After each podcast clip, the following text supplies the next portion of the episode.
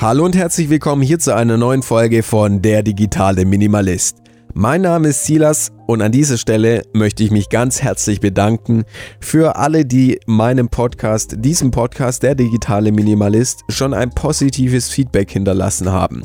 Wer in iTunes unterwegs ist, kann immer ein Feedback in Textform schreiben, der kann 5 Sterne dalassen und wenn ihr das macht, da freue ich mich immer, wenn ihr sagt, hey, die Folge hat mir sehr gut gefallen, lasst einfach 5 Sterne da, dann sehe ich, diese Folge ist auf fruchtbaren Boden gefallen.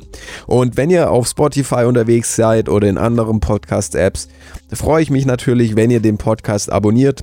Und wenn ihr sagt, hey, ich habe diesen einen Freund oder Bekannten, der unbedingt von diesem Podcast erfahren sollte, dann erzählt ihm davon. Haltet euch nicht zurück, denn es ist ein wichtiges Thema.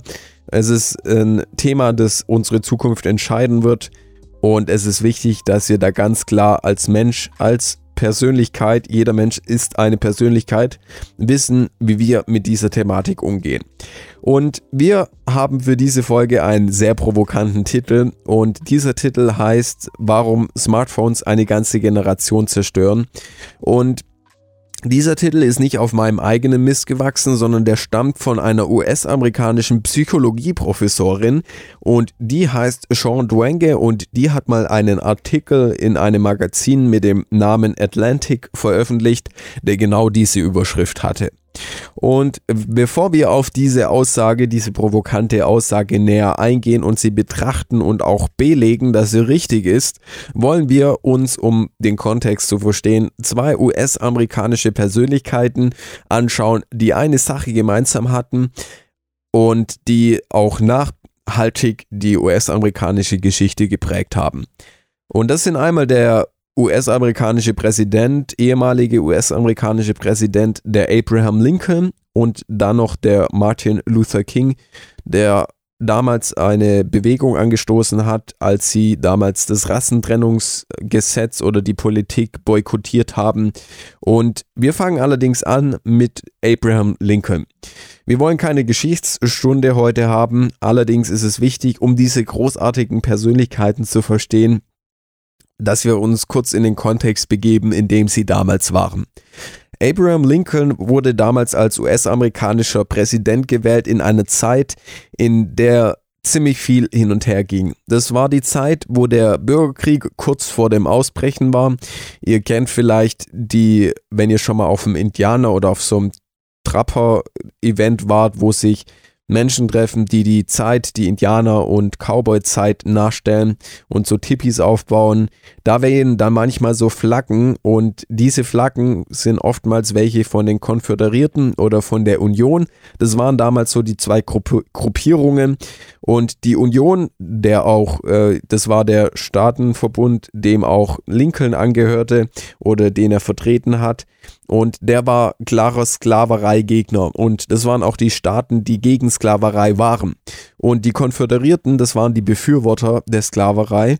Und Lincoln ist genau in dieser Zeit eben gewählt worden. Und er war ein unerfahrener Kongressabgeordneter, der hat relativ wenig politische Erfahrung gehabt, war schon viel aktiv in der Politik, aber er wurde wortwörtlich ins kalte Wasser gestoßen. Und so sagt auch ein US-amerikanischer Historiker, der Link Lincoln näher betrachtet hat, beleuchtet hat. Dieser Historiker heißt William Lee Miller. Der hat mal geschrieben, dieser Präsident hatte absolut keine Flitterwochen. Er hatte keine ruhigen ersten Tage, in denen er sich an das Präsidentschaftsamt gewöhnen und seine Schritte sorgsam erwägen konnte. Das heißt, der Lincoln, der wurde in der Zeit, in der Zeit Präsident, in der am Tag eins wirklich alles von ihm abverlangt wurde. Und es war auch so, ihr müsst euch vorstellen, das White House oder das Weiße Haus, das war nicht damals kein so Hochsicherheitstrakt, wie es das heute ist. Ich glaube, wenn du heute einen kleinen C auf, auf die, den grünen Rasen vom Weißen Haus setzt oder wenn du irgendwie nur ansatzweise versuchst, über den Zaun zu steigen, äh, stehen gleich zehn SWAT-Teams da und du kannst froh sein, wenn du nicht erschossen wurdest und nur festgenommen wirst. Und würde ich keinen empfehlen, irgendwie versuchen, heute ins Weiße Haus einzudringen. Und damals war das noch ganz anders. Wenn man sich historische Dokumente anschaut oder auch Briefe von Lincoln, da kann man ganz gut rauslesen, dass die Flure damals voll waren von Besuchern, von Menschen, die irgendwas wollten, von Abgeordneten, Politikern. Das war damals ein Chaos und ein Geräuschpegel wie bei einer Veranstaltung. Und in dieser Arbeitsatmosphäre musste Lincoln in seinem Bürostuhl sitzen und Dinge erledigen, wichtige Entscheidungen treffen. Und ihr könnt euch vielleicht ein bisschen ansatzweise vorstellen, dass es nicht einfach ist, wenn man, ihr kennt es vielleicht auch, wenn man an einer öffentlichen, irgendwie öffentlichen Veranstaltung ist und sich konzentrieren muss oder einfach so ein Grund, Grundgeräuschpegel da ist, fällt es einem sehr schwer, gute Entscheidungen zu treffen, über Dinge nachzudenken und nicht abgelenkt zu werden. Und deshalb war es damals so, dass Lincoln auch die Hälfte seiner Zeit gar nicht im Weißen Haus verbrachte. Er hatte nämlich ein Cottage, das war auf so einem Soldatenheimplatz äh, lokalisiert. Das gibt es heute noch. Da sind heute US-amerikanische Veteranen untergebracht. Und damals war dieses Cottage eben ein guter Ritt auf dem Pferd. Damals gab es noch keine Autos vom Weißen Haus entfernt. Und jeden Abend ritt Lincoln zu seinem Cottage, um dort zu schlafen, um dort die Nacht zu verbringen. Und er nahm sich auch viele Tage frei, wo er gar nicht im Weißen Haus war, sondern in diesem Cottage war. Und jetzt ist es so, dass ich euch eine kurze Stelle, die hat ein befreundeter äh, General, nein, es war kein General, sondern ein Colonel, nämlich sein Freund, der Colonel Scott, der kam mal unangekündigt während der Dämmerung eines Sommerabends zu seinem Haus und da fand er folgende Situation vor. Der Bedienstete, der die Tür öffnete, führte uns in den kleinen Saloon, in dem Mr. Lincoln ganz allein im Halbdunkeln saß. Er hatte Rock und Schuhe abgelegt, hielt einen großen Palmwedel in der Hand und ruhte in einem tiefen Sessel ein Bein über die Armlehne gelegt, offenbar tief in Gedanken versunken. Und das war eine Situation, die Lincoln so nicht im Weißen Haus gehabt hätte.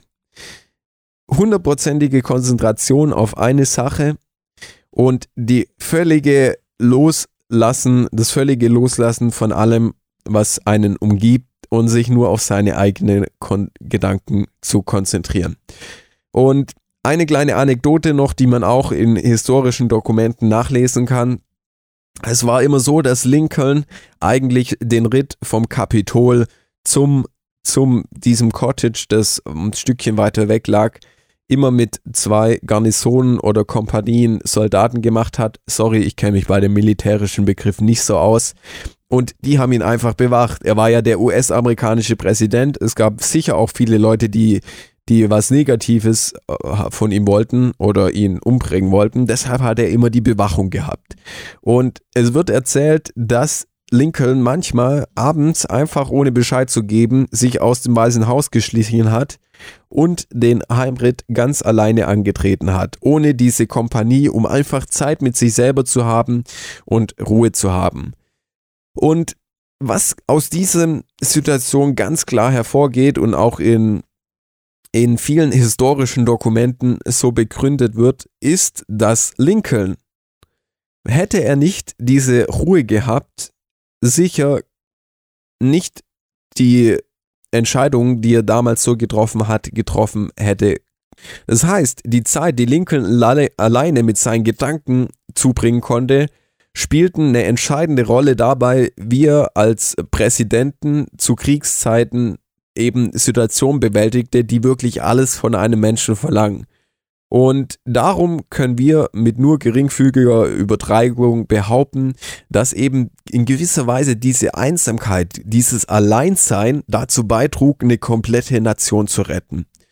Und jetzt wollen wir uns noch ein bisschen später in der Geschichte Martin Luther King anschauen. Da möchte ich auch nicht ganz so genau drauf eingehen. Auf diese Persönlichkeit, großartiger Mensch, kann man auch viel drüber lesen. Tolle Biografie gibt es über Martin Luther King. Und hier war es auch so, dass Martin Luther King, der hat äh, ist da auch mehr, glaube ich, zufällig reingerutscht. Schlussendlich hat er eine Boykottbewegung angeführt, eine Gegenbewegung, die eben die Rassentrennungspolitik stark kritisiert hat Und für das, was Martin Luther King tat, kam er damals auch ins Gefängnis. Und es gab eine entscheidende Nacht, einen entscheidenden Abend. Und das war der 27. Januar 1956. Also wenn man kurz zurückrechnet, das war vor 64 Jahren. Und da war es so, dass er aus dem Gefängnis entlassen wurde, wo er aufgrund einer organisierten Kampagne von Polizeigewalt inhaftiert gewesen war. Und er kehrte abends zurück nach Hause und als seine Frau und seine kleine Tochter, die sich sicher gefreut haben, dass er wieder da war, ihr Papa und ihr Mann, als sie dann schon bereits im Bett waren, gab es einen Schlüsselmoment. Er nahm sich dann nämlich die Zeit, einen Kaffee zu machen und setzte sich an den Küchentisch und dachte einfach nach. Und sein Biograf David Garrow beschreibt diese Nacht als die wichtigste Nacht in Kings Leben und da stellte er nämlich Folgendes fest. Da schöpfte er Mut, indem er Folgendes für sich in seinen Gedanken erfasste und sich ganz klar definierte. Und er sagte da Folgendes, in dem Moment schien mir, als hörte ich eine innere Stimme, die zu mir sagte, Martin Luther, steh auf für die Rechtschaffenheit, steh auf für die Gerechtigkeit, steh auf für die Wahrheit. Und wie schon gerade gesagt, sein Biograf, der David Garrow, sieht dieses Ereignis als die wichtigste Nacht in Kings Leben, wo er diese bewusste Entscheidung traf, für das Gute aufzustehen und wo er den Mut schöpfte für das, was bevorstand. Und jetzt sind wir bei diesem äh, Thema für diese heutige Folge.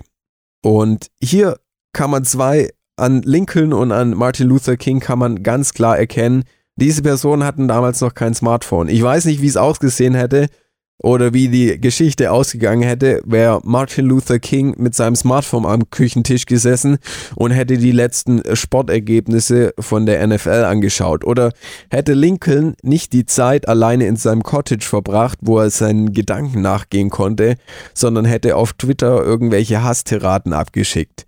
Und das sind eigentlich zwei Momente, wo wir jetzt also zwei großartige Persönlichkeiten, wo wir eins ganz klar feststellen. Beide Menschen hatten Momente der Einsamkeit, des Alleineseins und diese, Men äh, diese Momente haben sie als Persönlichkeiten und in ihrer Rolle, die sie damals erfüllt haben als Präsident und als Bürgerrechtler der Martin Luther King, haben sie ganz klar definiert und auch Situationen, Entscheidungen treffen lassen, die den Verlauf der Geschichte bestimmt haben. Und hier kann man eigentlich feststellen, was ist Einsamkeit? Einsamkeit heißt eigentlich, Reaktionen auf die Informationen, die von anderen Menschen ausgehen, hinter uns zu lassen. Das ist ganz einfach formuliert. In der heutigen Welt ist es so, dass wir ständig unser Smartphone dabei haben.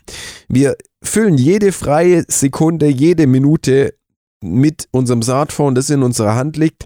Ich hatte erst gestern wieder eine Begegnung wo ich mit ähm, zwei Freunden essen war und wir haben mal zufällig, weil wir auch über diesen Podcast äh, zu sprechen kamen, haben wir mal uns die Bildschirmzeiten jedes Einzelnen angeschaut. Der eine Freund hatte eine Bildschirmzeit von eineinhalb Stunden und das war auch völlig in Ordnung so und der andere, der hatte eine von vier bis fünf Stunden im Schnitt pro Tag. Und da haben wir auch wieder festgestellt, hey, wie viel Zeit, wie viele kleine Lücken wo wir eigentlich unseren Gedanken freien Lauf lassen könnten, bü oder büßen oder be befüllen wir mit dem Konsumieren, den dummen Konsumieren, das Reagieren auf Informationen von anderen Menschen. Und das ist einfach wichtig. Wir haben gerade diese zwei großartigen Persönlichkeiten gesehen.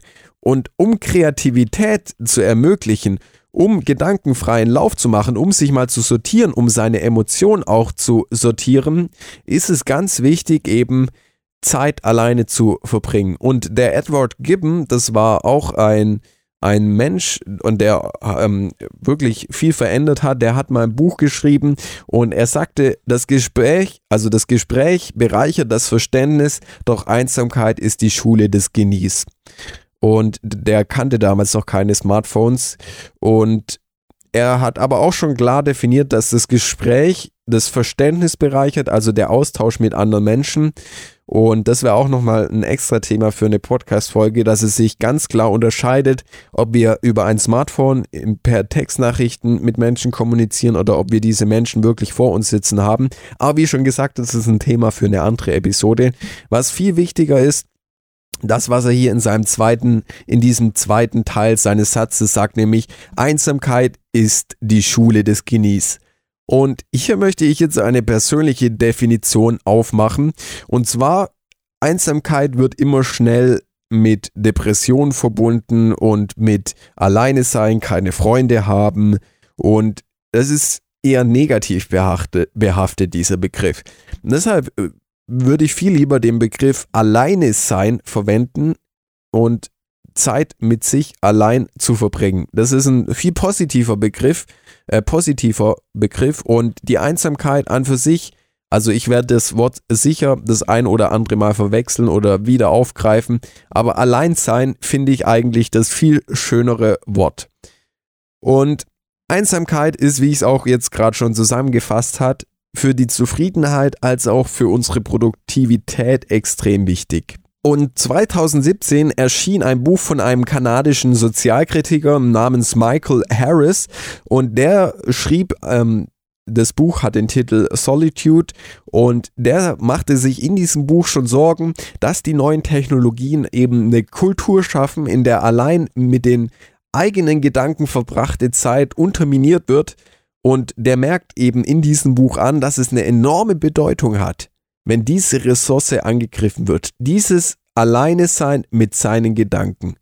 Denn die entscheidenden Vorteile des Alleinseins sind eben Kreativ Kreativität, neue Ideen, die Selbsterkenntnis und Nähe zu anderen. Und ich merke das auch ganz deutlich bei mir. Ich habe ja schon mal erwähnt, dass ich im Marketingbereich tätig bin.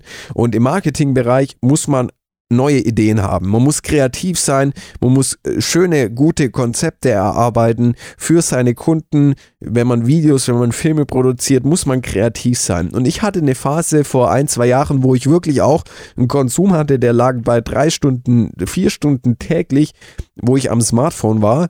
Und ich habe gemerkt, inzwischen habe ich ja meine Smartphone-Seite drastisch reduziert, dass meine Kreativität in dieser Zeit auch rasant zugenommen hat, wenn ich eben diese Zeiten habe des Alleineseins, dieses Nachdenken zu sinnieren über Begegnungen mit Menschen, Dinge, die im Alltag passiert sind, dann komme ich auch viel eher auf Ideen und neue Ideen, als wenn ich diese Zeit fülle, mit am Handy zu sein und nur die Ideen von anderen zu sehen und was andere machen. Das heißt, wir blockieren unser Gehirn völlig davon, eigene Gedanken zu haben. Und das ist eben entscheidend für neue Ideen, Selbsterkenntnis und die Nähe zu anderen. Deshalb, es ist extrem wichtig, dass wir diese Phasen des Alleineseins haben.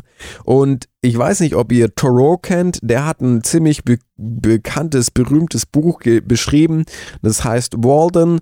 Und in diesem Buch hat er mal also ich zitiere jetzt aus diesem Buch, wir sind in großer Eile, einen magnetischen Telegraphen von Maine nach Texas zu konstruieren, aber Maine und Texas haben möglicherweise gar nichts Wichtiges miteinander zu besprechen. Und das ist ja das Paradoxe.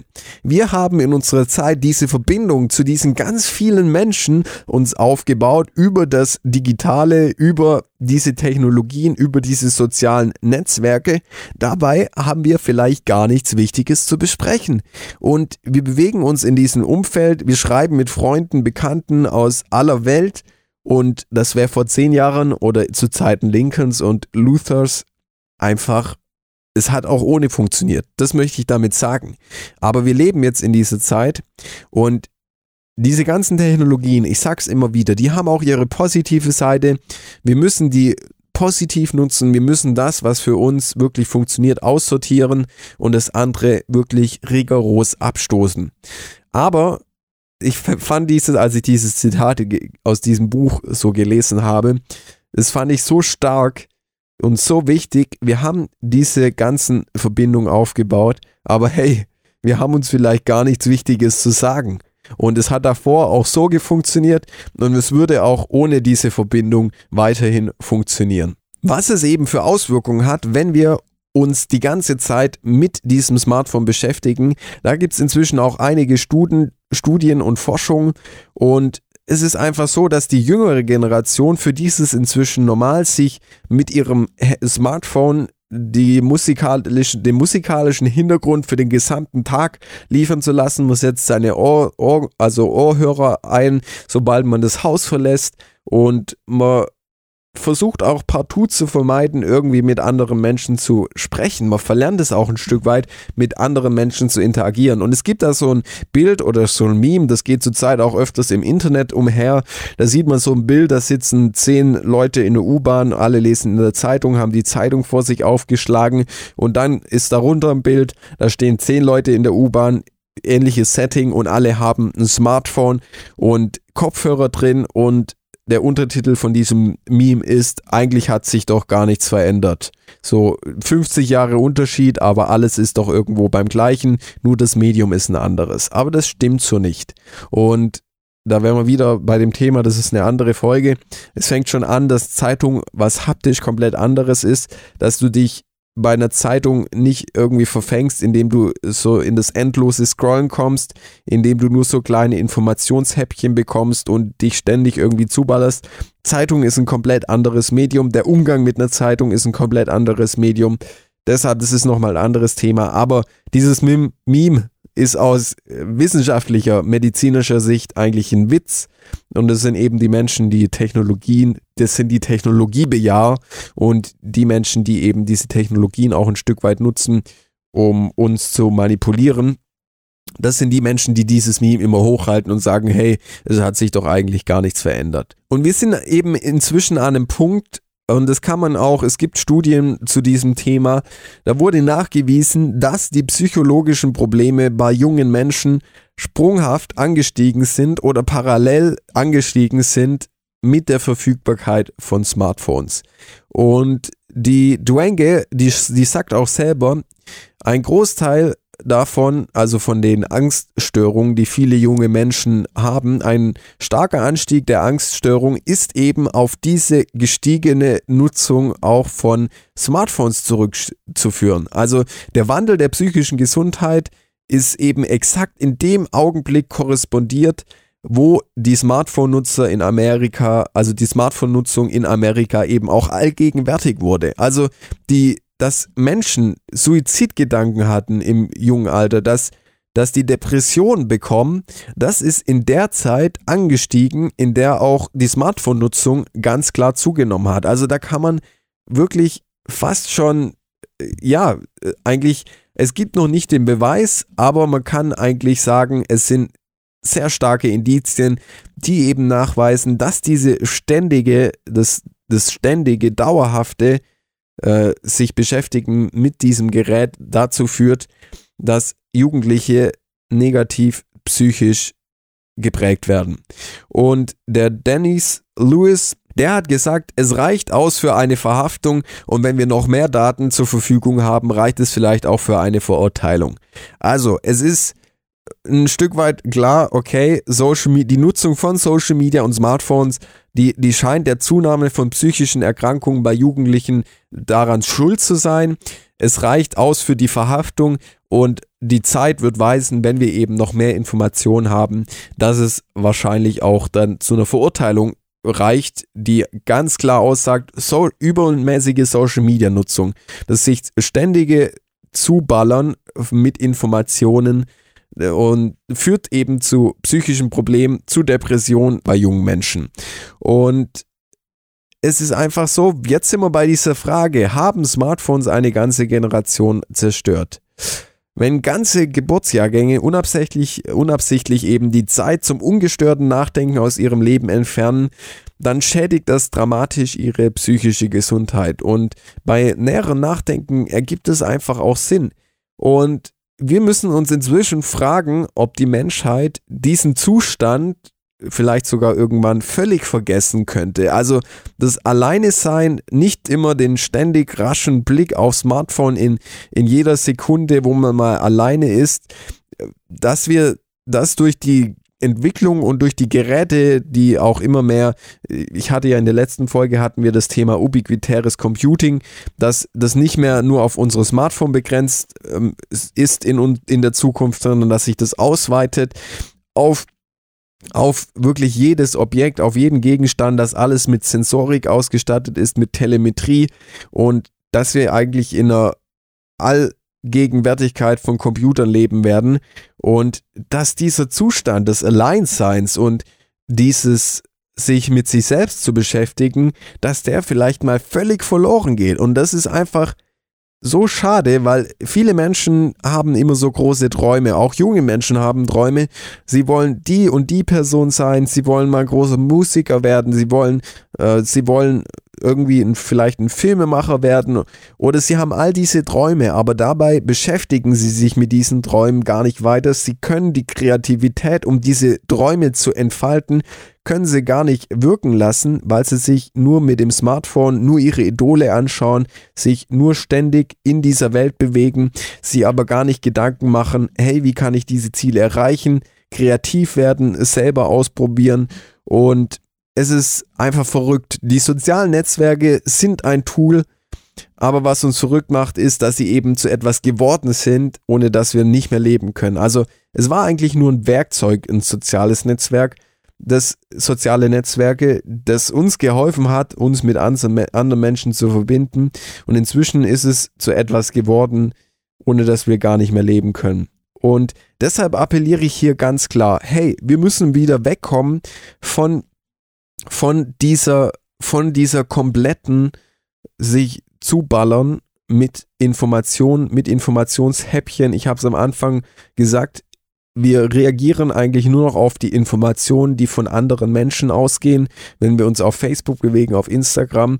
Und das ist durchaus psychisch für unsere psychische Gesundheit eben problematisch äh, werden kann, wenn wir uns nur in dieser Welt bewegen.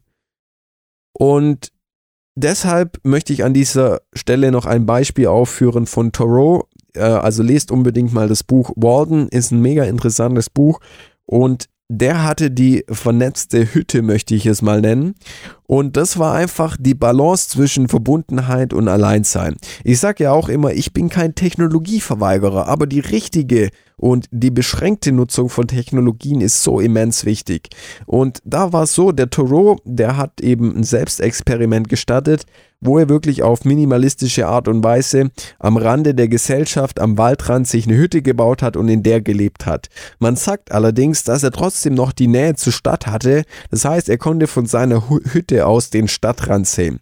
Und das steht so ein Stück weit symbolisch für den Zustand, den wir in Bezug auf Social Media Nutzung, auf Smartphone Nutzung haben sollten. Wir sollten unsere Hütte haben, die am Waldrand steht und diese Phasen in unserem Leben, wo wir uns ganz bewusst rausnehmen, zurückziehen und sagen, hey, kein Smartphone, ich mache einen langen Spaziergang, lass mein Smartphone zu Hause und hier habe ich einfach Zeit für mich, ich kann meine Emotionen verarbeiten, ich kann über Dinge nachdenken, ich kann Ideen weiterentwickeln, neue Ideen bekommen und kann vielleicht auch wie Abraham Lincoln oder Martin Luther King in diesen Momenten der Einsamkeit einen Gedanken haben, eine Entscheidung treffen, die die Menschen um mich herum nachträglich verändert. Und trotzdem haben, wie der Thoreau mit seiner Hütte, haben wir noch die, die Stadt, die Technologien in, in Reichweite. Wir sehen sie noch aber wir sind nicht in ihnen drin. Also wir wohnen nicht in der Stadt, wir betrachten das Ganze von außerhalb, aber wir haben jederzeit die Möglichkeit, in die Stadt zu gehen, neue Lebensmittel zu kaufen und uns vielleicht mal auch wieder im Restaurant einen guten Burger zu gönnen. Also so muss unsere Technologienutzung aussehen. Wir haben Zugriff, wir gehen an bestimmten Tagen in diese Technologiestadt und nutzen diese Technologie zu bestimmten Zeiten und dann wirklich auch nur so, dass sie uns was bringt und dass wir nicht diesen manipulativen Werkzeugen verfallen, die darauf ausgelegt sind, dass wir mehr Zeit auf diesen Plattformen verbringen. An dieser Stelle möchte ich schließen. Ich möchte sagen, hey, nehmt euch mal wirklich Zeit für euch selber. Es ist wirklich inzwischen ein Suchtverhalten, das viele entwickelt haben zu diesem Smartphone. Und viele werden auch das Gefühl haben, wenn sie am Anfang ihr Smartphone mal liegen lassen, wirklich was zu vermissen, einen Teil von ihrem Körper irgendwie abgelegt zu haben. Aber es wird etwas Großartiges mit euch machen. Deshalb geht mal raus, lasst euer Handy zu Hause, begrenzt eure Social Media Zeit, macht lange Spaziergänge, schreibt Briefe und macht Aktivitäten, die euren eigenen Gedanken, das was entscheidend ist für euer Leben, freien Lauf lasst. In diesem Sinne, wir sehen uns beim nächsten Mal wieder. Ciao.